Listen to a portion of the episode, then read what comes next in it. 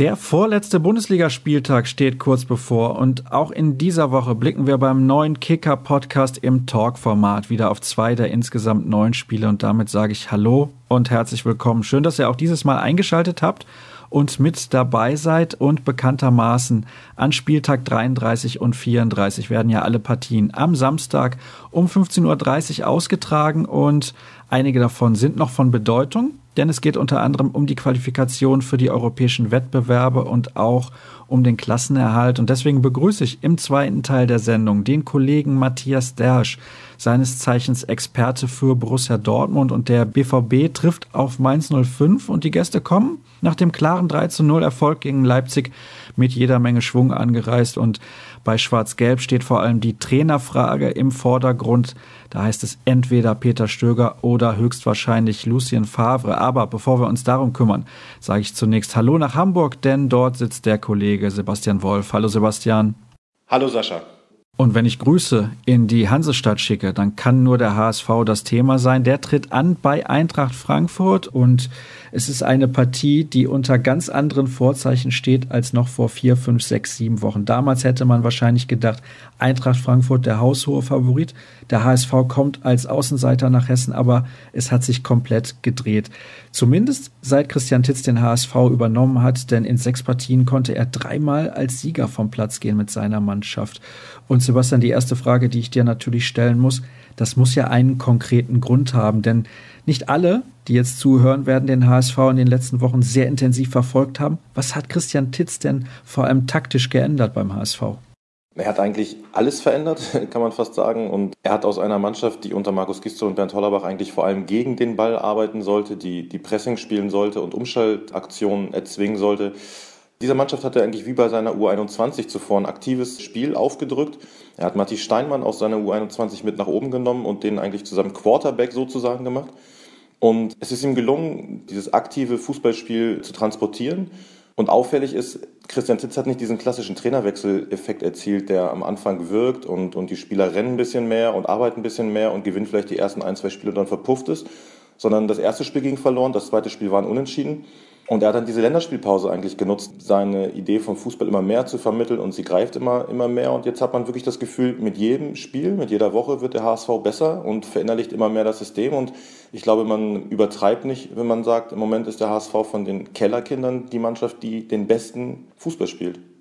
Ganz ehrlich, ich finde es sehr mutig, jemanden aus der U21 hochzuziehen und zu seinem Quarterback zu machen, so wie du es gerade formuliert hast. Das hätte auch ordentlich nach hinten losgehen können.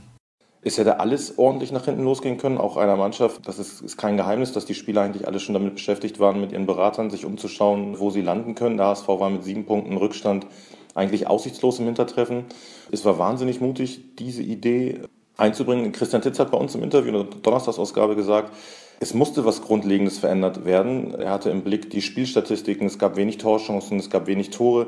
Es musste was Grundlegendes verändert werden und er war überzeugt davon, mit seinem Fußball diese grundlegende Veränderung herbeiführen zu können. Und er war vor allem überzeugt, dass er durchaus Spielertypen in seiner Mannschaft hat, die empfänglich waren für diese Veränderung. Das hat ja in der letzten Woche haben ja Aaron Hunt und Louis Holtby das eigentlich auch ziemlich deutlich gesagt, dass sich was verändert hat, dass man selber Fußball spielen will und dass diese Spieler auch dankbar dafür sind. Ich nehme mal an, dass du Christian Titz schon ein wenig länger kennst von deiner Berichterstattung rund um den HSV. Welche Charakterzüge zeichnen ihn denn aus? Ehrlich gesagt nicht. Ich, ich habe die U21 natürlich mal gesehen und mal verfolgt, aber den persönlichen Kontakt und so konkret konnte ich vorher nicht viel über ihn sagen. Es ist wirklich jetzt in dieser Zeit, dass man sich kennengelernt hat, dass man ihn kennengelernt hat. Und ich denke, das ist das, was gerade alle Leute wahrnehmen. Da war jetzt am Samstag im Sportstudio. Das ist ein, ist ein sehr angenehmer Typ, sehr unaufgeregt der einfach versucht, seine, seine Ideen zu vermitteln und damit offensichtlich ganz gut ankommt. Du hast eben gesagt, der Trainerwechseleffekt, der sich sonst gerne mal einstellt, der ist ein wenig verpufft. Zunächst gab es die Niederlage zu Hause ja auch noch gegen die Hertha. Da hatte man sich mit Sicherheit was ausgerechnet. Dann das Unentschieden auswärts in Stuttgart, zumindest mal ein Teilerfolg. Ich finde erstaunlich, dass es dann trotzdem relativ ruhig geblieben ist beim HSV, wo es in der Regel sehr unruhig ist. Weil eigentlich war klar, man muss jetzt schnell erfolgreich sein, wenn man noch in der Liga bleiben möchte. Wie ist das zu erklären, deiner Meinung nach? Also zunächst mal, ich hatte ja nicht gesagt, dass er verpufft ist, sondern es gab ja eigentlich gar nicht diesen klassischen Trainerwechseleffekt. Und Christian Titz ist auch einfach nicht der Typ, der auf diesen klassischen Trainerwechseleffekt gesetzt hat, sondern der darauf gesetzt hat, dass er halt langfristig wirkt. Das war ja von vornherein darauf ausgerichtet. Und zu deiner Frage, dass es ruhig geblieben ist, ich glaube, das war einfach der Situation geschuldet, dass der HSV abgestiegen war und dass mit diesem Trainerwechsel von Bernd Hollerbach zu Christian Titz auch gar nicht mehr das große Ziel war, jetzt mit Gewalt die Wende und den Klassenerhalt zu schaffen, sondern eigentlich ging es darum, es war klar, in dieser Konstellation zuvor wurden ja schon drei Tage zuvor Herbert Bruchhagen und Jens Todd abberufen. Und eigentlich war einfach klar, diese handelnden Personen haben nicht das Vertrauen über den Sommer hinaus. Also machen wir nicht weiter in dieser Konstellation und sitzen die Saison jetzt einfach so aus. Ich glaube, es ging einfach darum, dieses Zeichen zu setzen, alles auf Neuanfang. Und ich glaube, Christian Titz sollte die, sollte die Saison einfach ordentlich zu Ende bringen. Natürlich hat man eine Restchance gesehen, aber ähm, es stand ja auch nie zur Debatte, dass der Verein nochmal einen dritten Trainer, also einen Retter installiert, von, von außen holt. Deswegen ist es, glaube ich, ruhig geblieben, weil eigentlich angesichts von sieben Punkten Rückstand war der HSV abgestiegen und so hat man das auch genommen. Und mittlerweile, das hast du eben ja auch schon angesprochen, weil Christian Titz eben anders Fußball spielen lassen möchte, kann man sich die Spiele des HSV sehr gut ansehen. Also da waren gute, wirklich gute Leistungen dabei. Natürlich kommt es auch ein bisschen immer auf die Gegner drauf an, das ist ja ganz klar. Aber ich finde, das waren größtenteils auch Spiele, wo die Hamburger absolut überzeugt haben. Jetzt zuletzt gab es einen 3 zu 1 Sieg in Wolfsburg in einem absoluten Schlüsselspiel, denn eine Niederlage hätte man sich nicht erlauben können, dann wäre man sozusagen schon abgestiegen. Aber auch da wieder eine gute spielerische Leistung, absolut verdienter Sieg. Vielleicht sogar die beste bisher. Okay, das Schalke-Spiel war, war tatsächlich auch beeindruckend, aber jetzt für ein Auswärtsspiel und die Art und Weise, wie sich die Mannschaft teilweise von hinten raus kombiniert hat, war, ja, war beeindruckend. Die spielen augenblicklich nicht wie ein Tabellen 17. Und sie haben vor allem was ganz Entscheidendes geschafft, damit es ist gelungen, die Stadt wieder mitzunehmen. Eigentlich hatte man das Gefühl, so seit, seit, ja, ich will sagen, seit Herbst, gerade auch die Wintermonate, Januar, Februar, dass das alles so, alle hatten sich irgendwie damit abgefunden. Also die Stadt hat den HSV nicht mehr gelebt. Alle waren müde von diesen kräftezehrenden, jahrelangen Überlebenskämpfen und auch von dieser Erkenntnis, es ändert sich ja doch nichts. Und ich glaube, genau das, dieses Signal hat Bernd Hoffmann gesetzt nach seiner Wahl zum Aufsichtsratsboss und Präsidenten, dass er erstmal die alten Zöpfe abgeschnitten hat und wirklich konsequent, das war ja eigentlich immer so ein Hamburger Problem, dass in den Jahren davor immer Dinge ausgesessen wurden, ob das in der Ära Dietmar Beiersdorfer war, Herbert Bruching hat das auch nicht wesentlich. Es wurde einfach vieles ausgesessen, viel gewartet, was passiert wohl. Bernd Hoffmann hat, glaube ich, zwei Wochen, ich müsste nachschlagen, zwei Wochen war er im Amt, da hat er, hat er diese entscheidende Maßnahme ergriffen, sich von Vorstandsboss und, und Sportchef zu trennen. Der Interimsvorstand Frank Wettstein hat dann zwei Tage oder drei Tage später auch den Trainer gewechselt und man hat einfach ein Signal gesetzt, wir gucken nicht einfach nur zu, es geht nicht einfach nur so weiter. So und Christian Titz ist dann gelungen, mit seiner Art die Mannschaft zu erreichen, die Mannschaft Fußball spielen zu lassen und darüber ist es tatsächlich gelungen, die Stadt Hamburg ein weiteres Mal zu emotionalisieren und die Atmosphäre schon beim letzten Heimspiel gegen Freiburg, die hat das einfach transportiert, dass die Leute wirklich wieder dran glauben, dass sie den HSV wieder leben und dass bei allen sich so ein Gefühl eingeschlichen hat, hey, da geht vielleicht doch noch was. Und es könnte etwas gehen auch bei Eintracht Frankfurt. Da nehme ich an, bist du meiner Meinung, Eintracht Frankfurt momentan in einer eher schlechten Verfassung, der HSV absolut auf dem aufsteigenden Ast und Favorit in diesem Spiel? Also nee, Favorit sind sie mit Sicherheit nicht. Ich glaube, dass sie, dass sie eine Chance haben und man darf ja bei all dem nicht vergessen, sie sind immer noch in einer sehr schwierigen Situation. Und auch wenn man jetzt das rühmt, wie sie sich entwickelt haben, muss man trotzdem festhalten, sie brauchen ja immer noch ein Wunder. Sie brauchen zwei Siege und müssen hoffen, dass Wolfsburg nicht ein Spiel von denen gewinnt oder nicht vier Punkte holt, weil dann wird es übers Torverhältnis nichts. Also die Situation ist schon immer noch sehr schwer und Favorit sind sie in Frankfurt sicherlich nicht, aber sie sind auch nicht, wie du es eingangs sagtest, nicht so chancenlos, wie man das vor einigen Wochen sicherlich noch geglaubt hätte. Was erwartest du taktisch von diesem Spiel? Der HSV, das haben wir jetzt eben mehrfach schon thematisiert, spielt mittlerweile wieder Fußball, aber auch Eintracht Frankfurt unter Nico Kovac hat sich eigentlich sehr, sehr gut entwickelt offener Schlagabtausch, das wird es wahrscheinlich nicht werden, aber ich erwarte durchaus ein Spiel auf ordentlichem Niveau. Also ich glaube, dass der HSV, wie schon in Wolfsburg, die Parole ausgeben wird, dass es nach vorne geht. Christian Titz hat ja klar gesagt, sein Fußball, seine Idee ist, die Dinge aktiv in die Hand zu nehmen. Zudem sagt er natürlich auch gerade, die Tabellensituation gibt es natürlich auch her, dass wir es in die Hand nehmen müssen und nicht warten können. Und dementsprechend glaube ich, dass der HSV auch in Frankfurt mutig auftreten wird, versuchen wird, dominant zu sein. Was interessant war in Wolfsburg, das hat man, das hat man gesehen, dass sie mit der 2-0-Führung im Rücken dann so 10, 15 Minuten nach der Pause es verstanden haben, auch einen anderen Fußball zu spielen. Er hat dann nämlich mit Albin Ekdal einen zweiten Sechser aufgeboten und versucht über Kostic und Ito zu kontern. Also er hat durchaus auch einen Plan B. Er hat nicht nur das kontrollierte und aktive Spiel, sondern er kann auch, er kann auch anders spielen lassen. Das, denke ich, war eine neue Erkenntnis aus dem Wolfsburg-Spiel. Was wir letzte Woche hier auch mit dem Kollegen Thomas Hiete schon besprochen haben, ist die Rolle, die Louis Holtby angenommen hat in den letzten Wochen. Für mich steht er so ein bisschen sinnbildlich für diesen Wandel beim HSV. Für dich auch? Absolut. Ich glaube, wir haben vor einer Woche sogar getitelt, die Symbolfigur, weil eigentlich in jeder Hinsicht, er war weg wie der HSV und ist jetzt vom Trainer wieder wachgeküsst worden wie der gesamte HSV. Und das ist ja sicherlich der spektakulärste Schachzug vom Trainer. Aus meiner Sicht ist er damals ein Risiko eingegangen, weil jeder weiß, dass er der Individualtrainer von Louis Holtby war, sowohl schon mal in Hamburg als davor auch in England. Und natürlich hätte es Diskussionen gegeben, wenn die Personalie gefloppt hätte. Dann hätte, glaube ich, auch der Trainer Titz viel verloren, weil man natürlich gesagt hätte, so jetzt hat er seinen Kumpel da wieder rein beordert, der ja in der Mannschaft durchaus auch kritisch gesehen wurde also Louis Holtby. Deswegen ist er ein Risiko gegangen. Er selber sagt, es wäre überhaupt kein Risiko gewesen, weil er einfach total davon überzeugt ist, dass Louis Holtby ein Spieler ist mit einer hohen Qualität, mit einer höheren Qualität, als die andere Spieler haben. Und er war einfach total sicher, dass der Junge unter ihm funktioniert, weil er weiß, wie er spielt. Und ich glaube, man kann bei Louis Holtby durchaus auch ein bisschen ausholen, weil der war auch vorher schon eine Symbolfigur für den HSV. Mich für diesen, ja, für diesen Personalwucher, der begangen wurde. Er wurde geholt von Dietmar Beiersdorfer für 6,5 Millionen. Und eigentlich wusste keiner, was der spielen soll. Der war für einen, für einen Sechser zu defensiv schwach, für einen Zehner eigentlich zu wenig mit dem, mit dem tödlichen Pass gesegnet, für einen Außenballspieler zu langsam. Absolut. Also die Ergebnisse, die sprechen klar für sich und auch die Leistung von Louis Holtby in den letzten Wochen. Und du hast ja eben schon auch so ein bisschen rausgehört. Für mich ist der HSV leichter Favorit in diesem Spiel bei Eintracht Frankfurt. Und bei uns ist es ja nun so, die Gäste müssen Tipps abgeben. Wie geht denn dieses Spiel aus bei der Eintracht? Hm. Ähm, ich könnte mir vorstellen, dass der HSV 2 zu 1 gewinnt. Gut, das nehmen wir natürlich gerne mit und werden dann in der nächsten Woche sehen, ob du mit deinem Tipp richtig gelegen hast. Eintracht Frankfurt. Die wackeln so ein bisschen. Also jetzt auch, wo Nico Kovac gesagt hat, dass er den Verein verlässt. Und das war ja auch nicht so geplant von allen Seiten, also außer vielleicht von den Bayern. Oder von Nico Kovac. das wissen wir natürlich nicht, aber es ist nicht so gelaufen, definitiv, wie die Eintracht sich das vorgestellt hat. Klar, also, dass das eine Wirkung hinterlässt, das war sicherlich zu erwarten, weil, weil Nico Kovac, soweit ich das aus der, aus der Ferne beurteilen kann, ja auch eine große Wirkung auf seine Spieler gehabt hat, die, die ihm gefolgt sind, die ihm geglaubt haben. Und natürlich ist das erstmal so eine, so eine Erschütterung, wenn einer zwei Wochen vorher noch sagt, Stand jetzt bleibe ich. Und dann gehst du eben doch. Und naja, die ganze Geschichte mit der, mit der Aussage, das hätte sich alles am besagten Donnerstag abgespielt. Ich glaube, jeder Profi weiß selbst, wie er verhandelt und wie lange er sich mit Dingen beschäftigt. Und ich glaube einfach, dass Niko Kovac damit ein großes Stück Glaubwürdigkeit eingebüßt hat, weil natürlich auch die Spieler wissen, an einem Tag wird so ein Transfer und so ein Wechsel nicht vollzogen.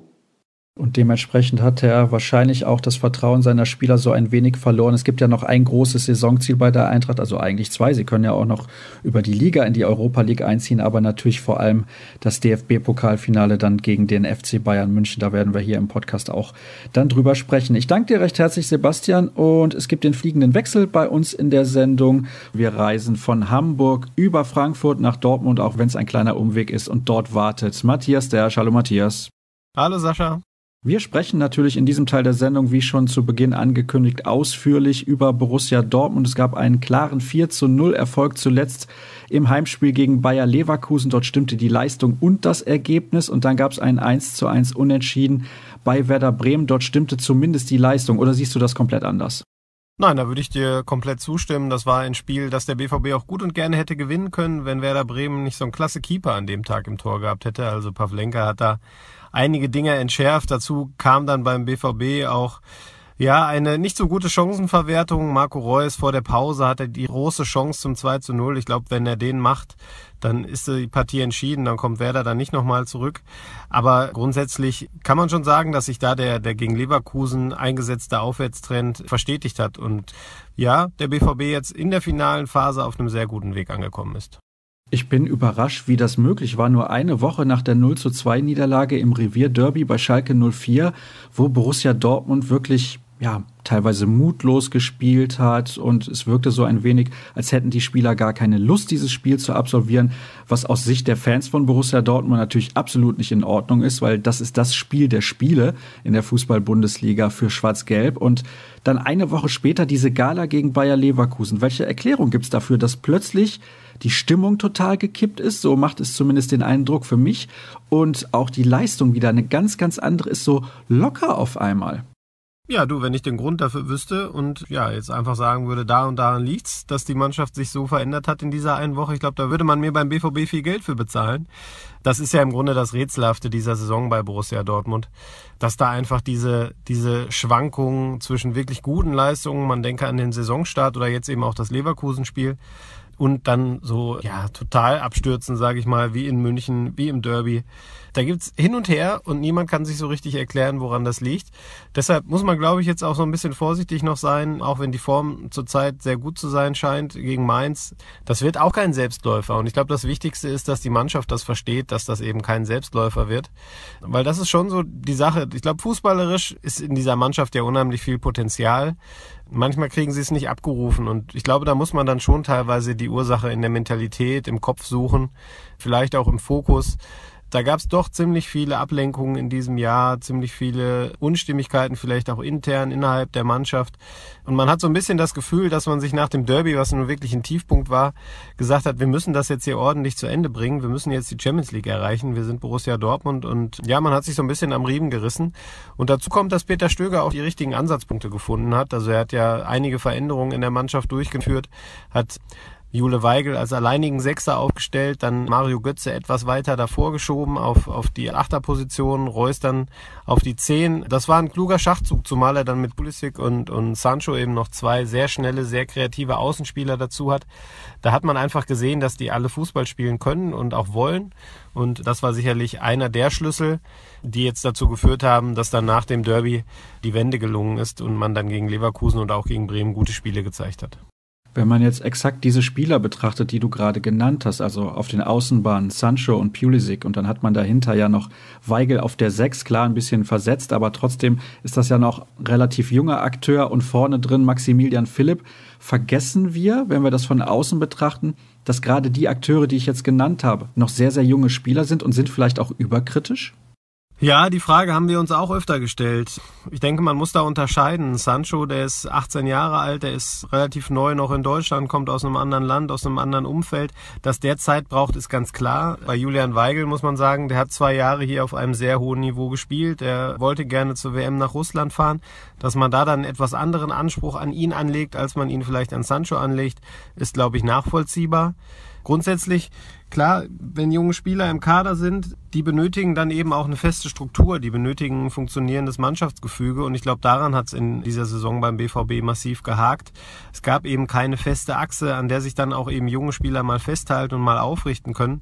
Oft waren es dann eben auch die Jungen selbst, die es regeln mussten. Und da kann man eben nicht erwarten, dass sie von Woche zu Woche das können. Auch ein Sancho, der jetzt zuletzt zweimal gut gespielt hat, hatte ja auch schon Spiele dabei von seinen zehn Einsätzen bislang, wo es nicht so gut funktioniert hat. Der war auch mal phasenweise nicht mal im Kader.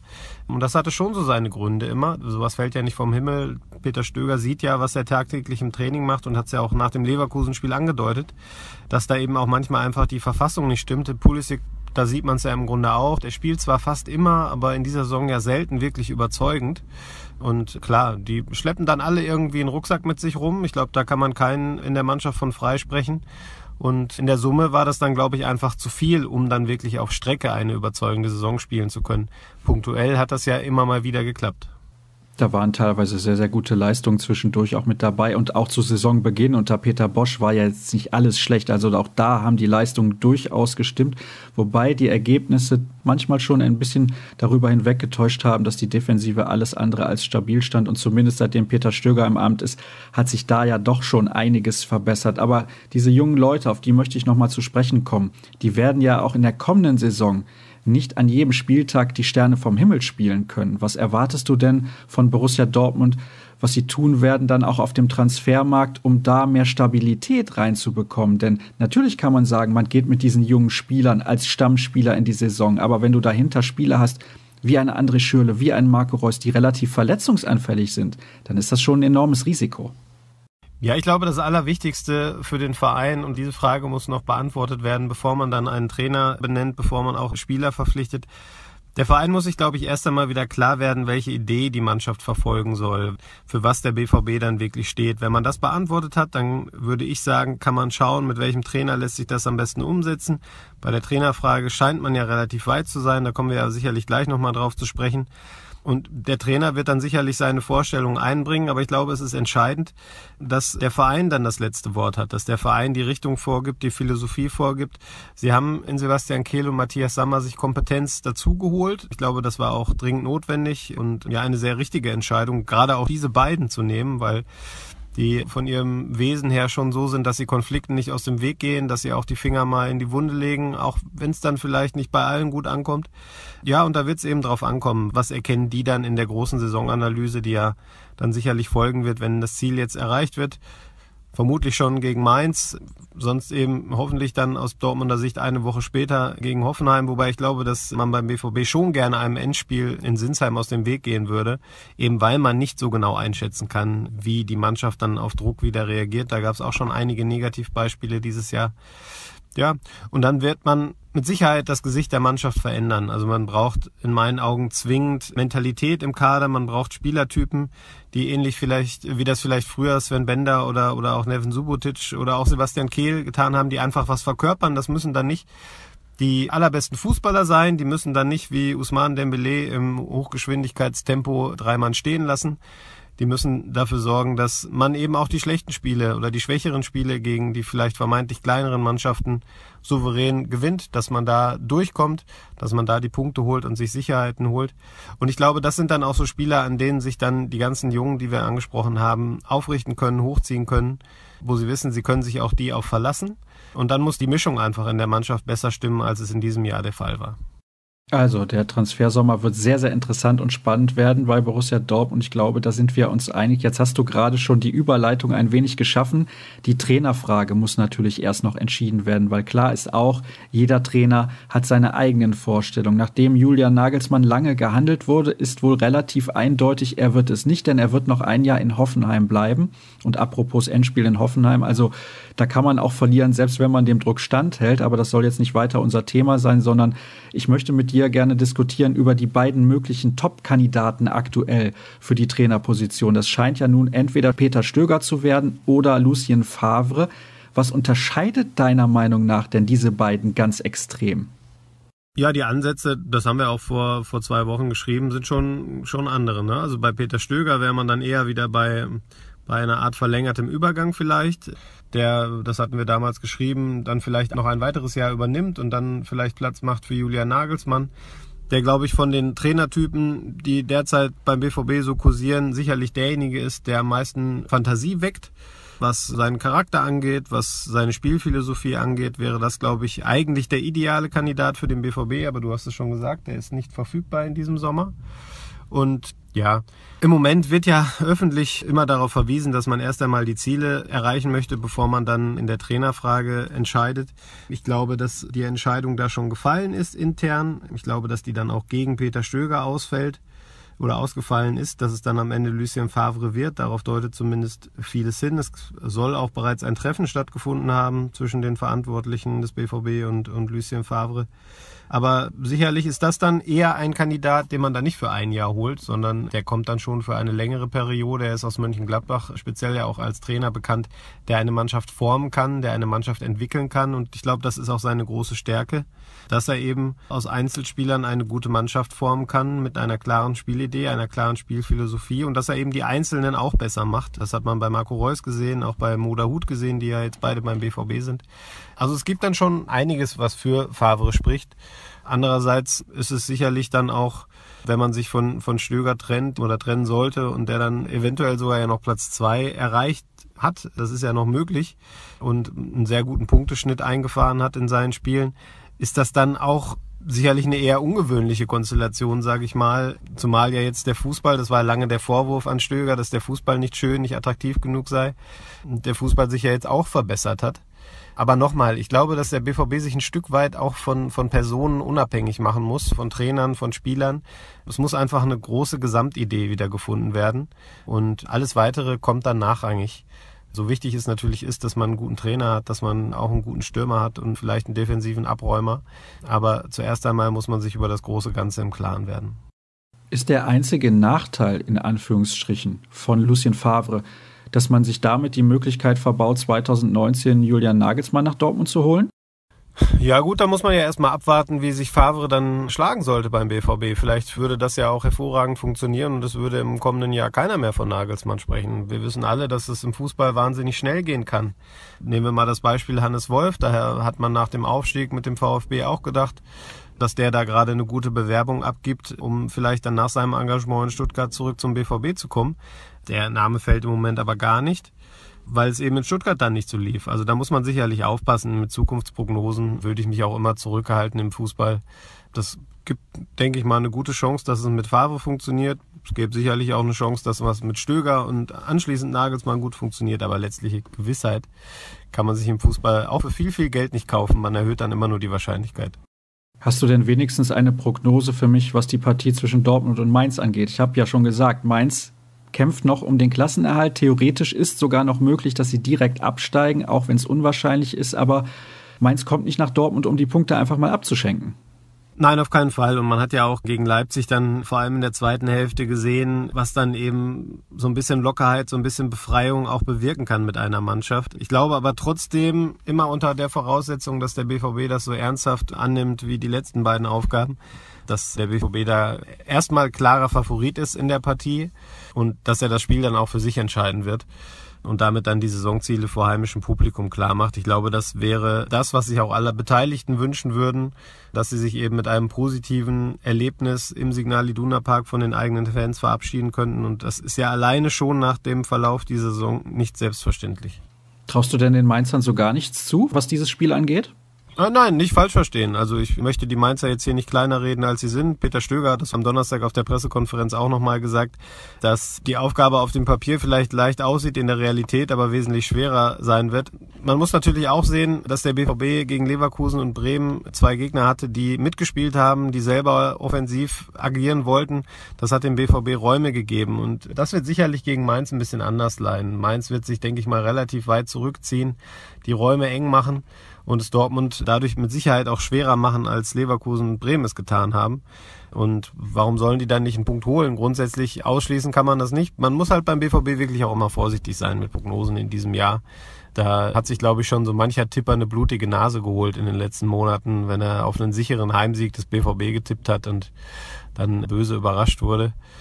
Mein Gefühl sagt mir trotzdem, dass die Mannschaft auf der Zielgeraden jetzt verstanden hat, worum es geht und dass sie sich das dann nicht nehmen lassen gegen Mainz. Dann bin ich sehr gespannt, ob du dir bei deinem Tipp jetzt eine blutige Nase holen wirst. es hätte ja noch einen weiteren Vorteil für den BVB, wenn, äh, zumindest für einen Borussen, wenn das Spiel am Samstag positiv läuft. Dann würde nämlich eventuell Roman Weinfeller noch seinen Abschiedseinsatz bekommen. Das wäre, glaube ich, dann noch so ein weiterer positiver Nebeneffekt, den der BVB gerne mitnehmen würde. Das heißt, ergebnistechnisch konkret? Ja, ich glaube schon, wenn der BVB vielleicht mit zwei Toren Unterschied führt und in der 85. Minute noch eine Wechseloption hat, dass dann Roman Weinfeller noch ein paar Minuten mitmachen könnte. Und ich sehe die Chancen dafür ganz gut. Ich notiere ein 3 zu 1. Ist das in Ordnung? Können wir auch machen.